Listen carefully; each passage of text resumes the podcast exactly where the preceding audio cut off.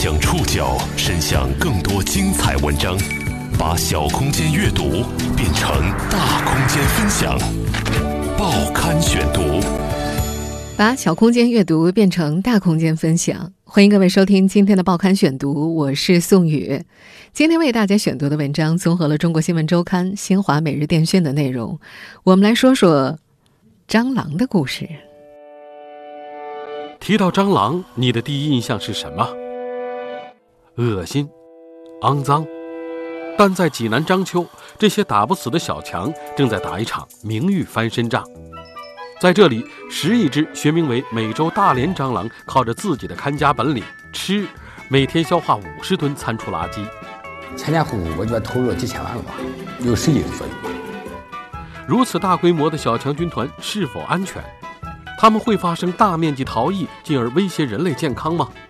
消灭人类制造出来的餐厨垃圾，蟑螂是否是唯一法宝？报刊选读，今天带您一起了解消灭餐厨垃圾的蟑螂大军。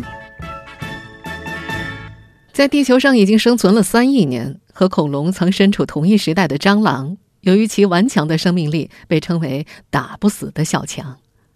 但蟑螂的名声一直不佳。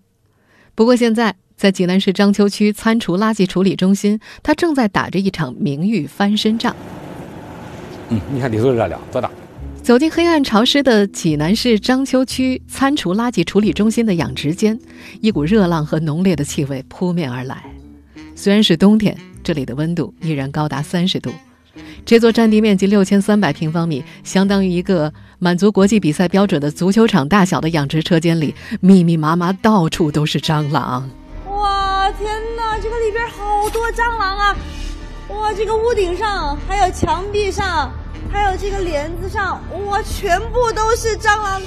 生活在这里的蟑螂学名美洲大蠊，南方的朋友对它们一定不会太陌生。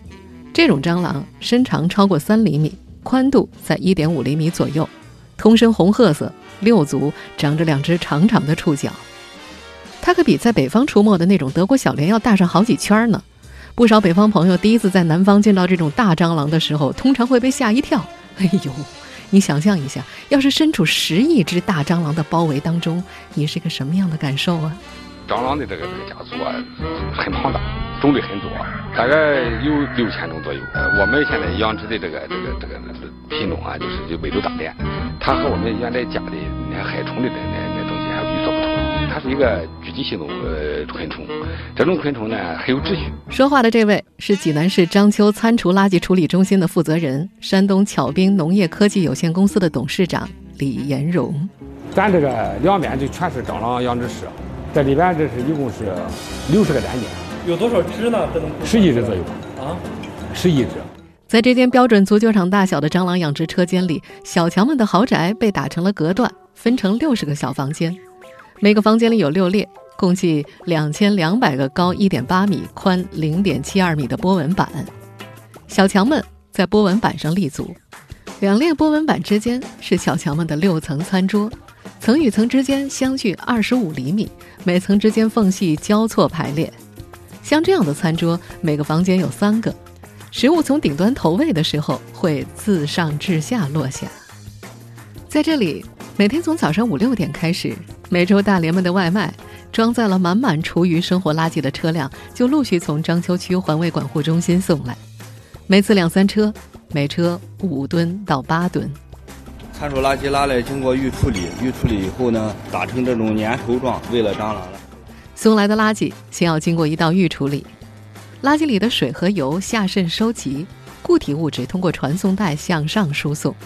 工作人员把筷子、玻璃、塑料等蟑螂难以下咽的杂质挑出来，剩余的有机物经过机器挤压、击碎、搅拌，形成粘稠状的物质。再根据蟑螂的口味儿添加油脂、水或者秸秆粉和锯末，保证含水量百分之七十到百分之八十的粘稠度，再通过管道直接输送给养殖间里的蟑螂们享用。这里每天要给蟑螂喂食五次，除了早中晚三餐，下午还有加餐，半夜还有一顿夜宵。饿了的美洲大蠊们聚拢过来，围着食物大快朵颐。小强们不争抢，吃饱之后就到旁边歇息，同伴上前接力。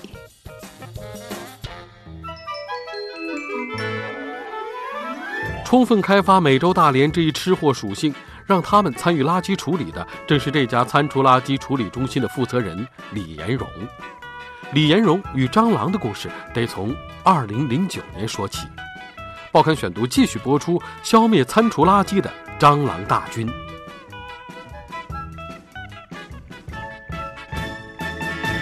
五十六岁的李延荣经历颇为丰富，他当过公务员，搞过科研，做过销售，还做过废品回收的生意。他曾是一家医药公司的老总，带着三百多人的团队搞过药物研发。二零零九年，李延荣无意中看到女儿正在看一部讲蟑螂的动画片。孩子在看那个动画片，啊，说蟑螂，说是它是世界上最干净的生物之一。后来我就和我的认识相反差很大。他记得其中说到，蟑螂的生命力顽强，进化很完美，不吃不喝能活好几十天，是地球上最古老的生物。动画片里的剧情彻底颠覆了李延荣的认知。他想，既然这种生物这么强大，一定有用处吧。于是他让女儿帮他查阅资料，看到蟑螂到底还能有什么本事？一查吓一跳，《本草纲目》里记载，蟑螂可以入药，主治淤血、寒热、下气。利血脉。另外，《神农本草经》里也有关于蟑螂入药的记载。那会儿李延荣的公司每天有三百多人在餐厅吃饭，会产生大量的餐厨垃圾。这么多的餐厨垃圾该往哪儿倒，一直困扰着他。泔水喂猪会有同源性污染风险，和地沟油一样，在当地是被明令禁止的。直接填埋吧，又会污染环境。他想，既然小强们这么厉害，他吃不吃厨余垃圾啊？于是李延荣和女儿开始了实验，他们在自家卫生间里放了五个大玻璃缸子，里面放上蟑螂，上面用网封住。一开始，他试着把公司泔水桶里的餐厨垃圾弄来给蟑螂吃，发现哟，吃的很干净嘛，这让他觉得公司的餐厨垃圾似乎有着落了。考虑到济南地处山东，公司做的饭菜是鲁菜口味、麻辣口的，酸味相对较少，他又担心蟑螂会不会挑食啊？油腻的、辣的，他们吃不吃呢？于是他又跑去川菜馆子打包了一大份毛血旺，回家倒进玻璃坛子之后，发现蟑螂同样把它们吃光了。再后来，他用了能想到的各种味道进行实验，把菜捂臭了喂它们，发现小强来者不拒，通通吃光。他说自己养的蟑螂啊，中国的八大菜系全吃过，什么味道都能接受，一点儿也不挑食。实验虽然成功了。却遭到他爱人的极力反对。你怎么能在自己家里养蟑螂呢？要养出去，出去，别在家里。于是李延荣走出家门，寻找合适养蟑螂的地方。李延荣大规模养蟑螂的生涯就这么开始了。靠昆虫来吞噬垃圾，国外可有先例。蟑螂垃圾处理厂又有怎样的优势？报刊选读继续播出：消灭餐厨垃圾的蟑螂大军。放眼国内外，用昆虫处理餐厨垃圾的做法早已有之。早在两千年悉尼奥运会期间，主办方就曾经用数以百万计的蚯蚓来降解植物废料、食物残渣和纸张等垃圾。近年来，被征用来消灭餐厨垃圾的昆虫还有黑水蟒、蝇蛆、黄粉虫。北京工商大学食品学院环境科学与工程系教授、中国城市环境卫生协会餐厨垃圾专业委员会主任委员任连海说：“用这种微小动物突出的优势，就是对餐厨垃圾当中的有机质利用的相对比较充分，而且成本很低，还能制作出附加值较高的蛋白饲料。其实，为了处理餐厨垃圾，李延荣也尝试养过其他的微小昆虫，什么黄粉虫啦、蝇蛆啊、蚯蚓啊，他都试过。”他觉得相比之下，黄粉虫的成本太高了，蝇蛆在冬天没法生存，蚯蚓的成长周期很长，而且黑水蟒、蝇蛆、黄粉虫都属于完全变态昆虫，它们只有幼虫期才吃餐厨垃圾，进食时间短，食量小，因此在一众昆虫当中，他更加看好来者不拒的蟑螂。实际上，蟑螂啊，在自然界是清道夫，它的天性就是吃腐竹的。工业城市的垃圾这么大量，能不能吃掉？我们把它聚集起来养，量大的时候，它一定能吃掉。我们通过这几年的观察，这蟑螂除了吃饭睡觉，就是清理卫生。再就是我们 整个处理没有二次污染，是零排放，因为蟑螂有机质全吃掉，它生产出来东西呢，要么冲体，要么卵鞘，要么粪便，要么是蒸馏水。这些年，李延荣的蟑螂工厂一步一步壮大，有着政策层面的支持。从2010年开始，他生活的章丘区开始对辖区之内的餐厨垃圾进行集中分类收运。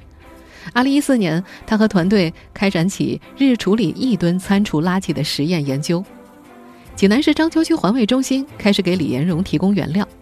到了2016年，李延荣养的蟑螂达到三亿只，每天能够处理餐厨垃圾十五吨。由于政府提供有偿用地，章丘环卫中心和巧兵农业联合挂牌成立了济南市章丘区餐厨垃圾处理中心。在蟑螂吃货军团扩容的过程当中，工人喂蟑螂的工具由小勺子变成了大勺子，再之后改为盆桶，直到变成现在的机器饲养。美洲大蠊的繁殖能力是相当可观的，一只卵鞘在三十度左右的温度之下，二十八天就能孵化出十六只幼虫，幼虫就可以吃餐厨垃圾。经过三四个月，幼虫变成成虫。成年四十八小时之后，美洲大蠊就能产卵，两天一次。成虫的生命周期十到十四个月。如今，李延荣麾下的千军万马每天可以消化五十吨餐厨垃圾，占章丘区每天餐厨垃圾生产量的百分之八十三。每天它最多能处理多少？前两天温度高的时候，我们吃了过五十吨。美洲大蠊的生命走到尽头的时候，会顺着波纹板上滑落，虫体、卵鞘、粪便通过机器分离收集。虫体高温灭菌烘干之后，可以做成蛋白饲料添加剂；卵鞘用来孵化新生力量，粪便则用作有机肥料。我们这个整个工作人员把蟑螂都当宝贝，活着的时候处理餐厨垃圾，死了以后呢又变成蛋白饲料，包括它粪便呢都变成了有机肥。它十一个月自然死亡了以后，把蟑螂的虫体包括它的虫卵，我们有一个六十度的烘干炉，就高温灭菌嘛。把它粉碎了，变成了饲料。按照李延荣最初的设想，按日处理垃圾一百吨来计算，每吨政府补贴两百零八元，年产生昆虫蛋白的饲料可以达到两千四百三十三吨。除去固定投资三千万与人工、水电费等成本，处理中心一年大约能够净赚三千七百万。不过，目前政府的补贴还没有到位，李延荣又有了新打算。准备养鸡，以内部消化蟑螂饲料，形成产业链，赚取更多的利润。它这个吃的就是蟑螂粉。对，蟑螂粉和玉米。这个虫体呢，也是给我们巨大惊喜啊！我们把这个虫体喂猪、喂鸡，既能替代抗生素，又能解决它生长速度快的问题，又能提高它的品质。另外，还有直接可以入油，对这个减肥作用非常明显。在饲养过程中，猪和鸡的这种脂肪含量非常低。鸡胸肉里头测不出来，测不出脂肪来，零脂肪。不过，如此大规模的小强军团，难免会让人细思极恐。蟑螂本身携带多种致病菌，当它们和餐厨垃圾同流合污，会酿成更大范围的生物污染吗？报刊选读继续播出：消灭餐厨垃圾的蟑螂大军。在蟑螂的体表和体内肠道。能够携带包括鼠疫杆菌、痢疾杆菌、大肠杆菌、脊髓灰质炎病毒等在内的四十多种致病菌。从一只蟑螂的触角、足和消化道能够分离出上万个细菌。接触蟑螂分泌的排泄物、呕吐物、体表致病菌之后，人可能会得痢疾、腹泻等肠道疾病，还会发生过敏、哮喘或者过敏性皮炎、鼻炎等等。身处残羹剩饭、异味四伏的餐厨垃圾江湖，美洲大蠊是会同流合污、毒上加毒，还是百毒不侵、以毒攻毒呢？南京农业大学植物保护学院的教授刘泽文解释说，长期净化使得蟑螂体内有着较为丰富的抗菌抑菌物质。餐厨垃圾被蟑螂吞入腹中，其体内的抗菌肽会将不少病菌杀灭。消化道内有各种共生微生物，也能够帮助它抵御外来病菌。事实上，也正因为蟑螂的这种特质，蟑螂入药古已有之。在现代研究当中，通过提取美洲大蠊体内的有效成分，研发出了康复新液、新麦龙注射液等药物。这些药物用来治疗胃出血、溃疡、心力衰竭等疾病。美洲大蠊还被用来开发化妆品和日化用品，有抗皱祛斑的功效。也正因为如此，这些年全国各地陆续出现了数百家蟑螂养殖场。山东省虫业协会理事长、山东农业大学昆虫学教授刘玉生，二零一八年六月份在接受参考消息采访的时候，曾经透露，仅仅山东的蟑螂养殖户数量，在过去三年里就增加了两倍，达到了四百户左右。在四川省西昌市，还出现了全球最大的蟑螂养殖中心——四川好医生药业美洲大连药用动物养殖基地。那家养殖基地养了六十亿只大蟑螂。和李延荣养蟑螂吃垃圾不同的是，那儿养的蟑螂主要用来生产治疗溃疡的药物。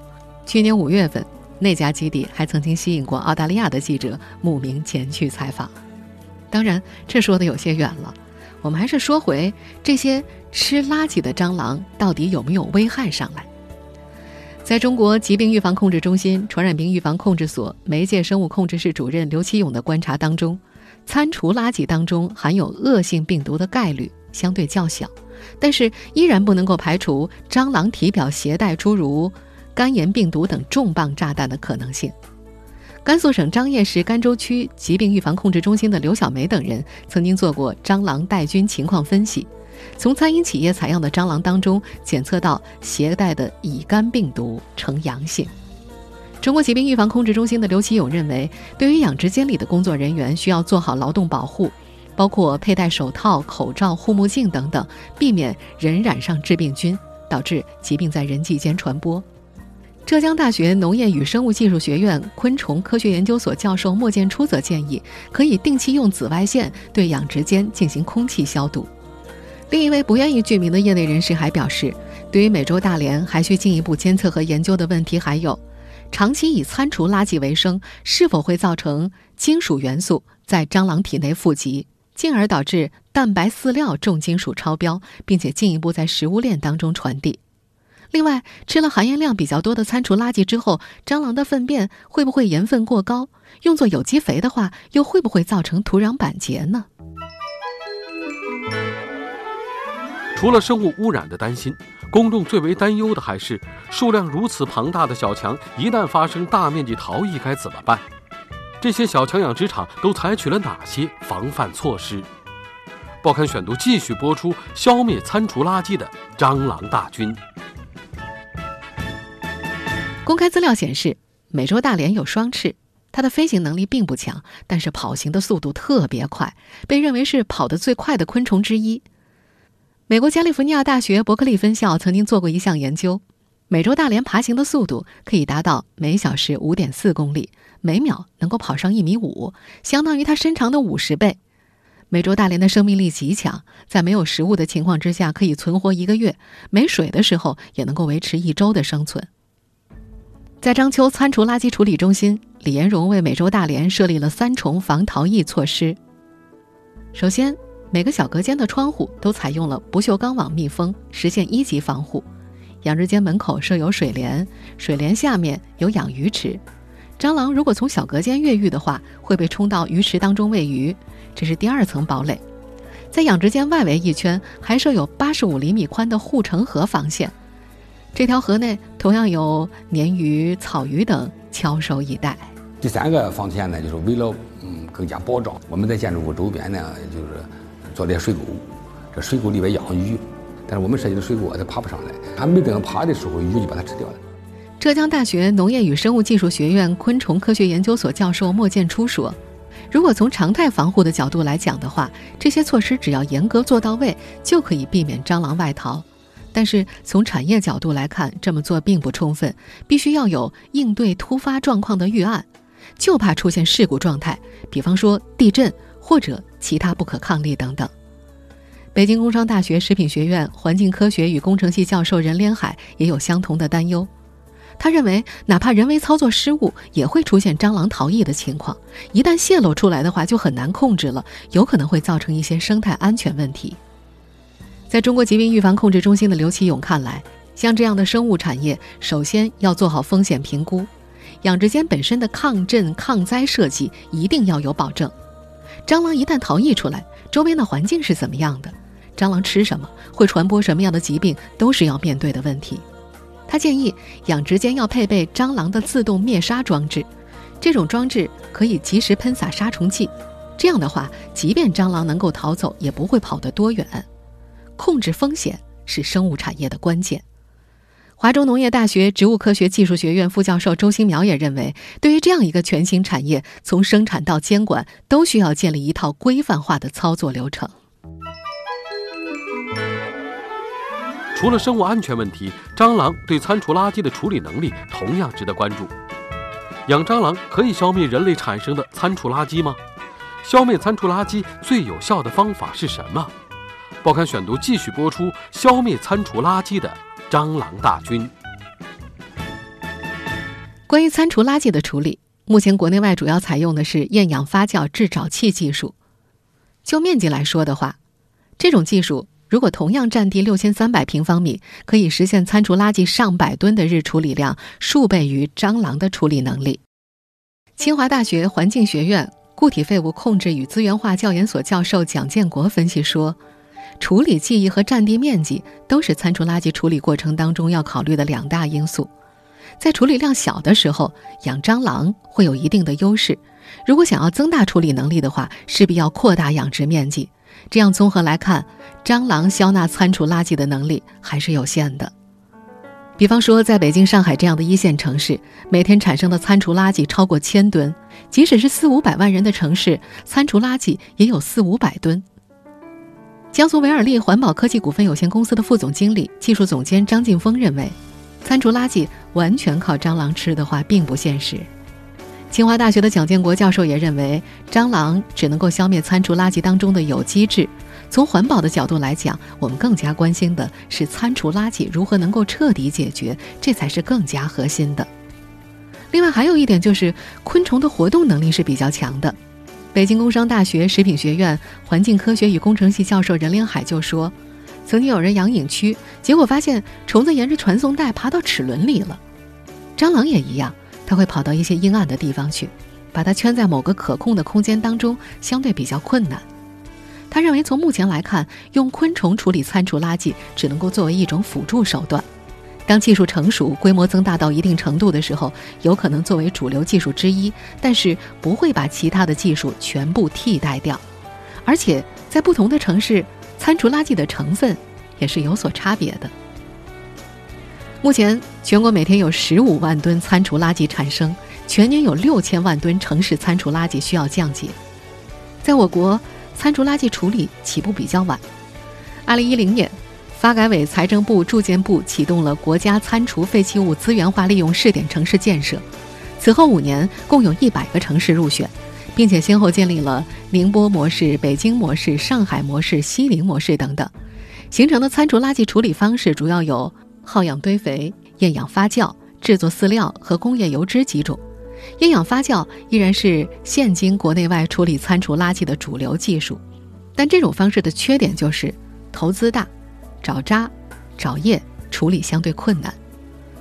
江苏维尔利环保科技股份有限公司的副总经理、技术总监张劲峰在德国考察的时候发现，由于欧洲的城市大多呈现二三百万人小城镇化的特点。他们那儿的餐厨垃圾在厌氧消化之后，沼液可以通过进一步的处理，直接用作周边农田的液体肥料。但是这样的方式在人口密度大、城镇化程度高、餐厨垃圾产生量大的中国难以实现。此外，国内外饮食习惯的差异也导致餐厨垃圾的处理有不小的差别。在国外，餐厨垃圾处理厂大多叫做食品废弃物处理厂。他们收集的是超市过期的面包、酸奶以及各类半成品，而不是像国内那么多的汤汤水水、剩饭剩菜。在清华大学教授蒋建国看来，处理餐厨垃圾最根本的还是要尽量减少其生产，从源头改变国人的生活方式，改变人的观念，少浪费，点菜量力而行，力争光盘行动。此外，更不要说在很多国家都已经严格实行的垃圾分类制度，至今。还不能在中国真正的落到实处。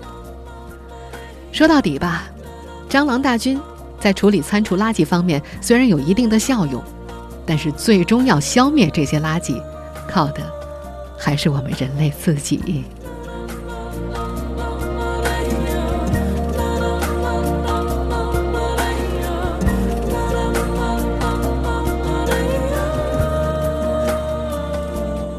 听众朋友。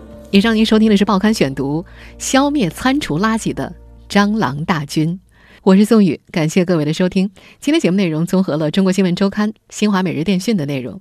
收听节目复播，参与节目互动，了解更多收听渠道，您可以关注《报刊选读》的唯一公众微信号“宋宇的报刊选读”。我们下期再见。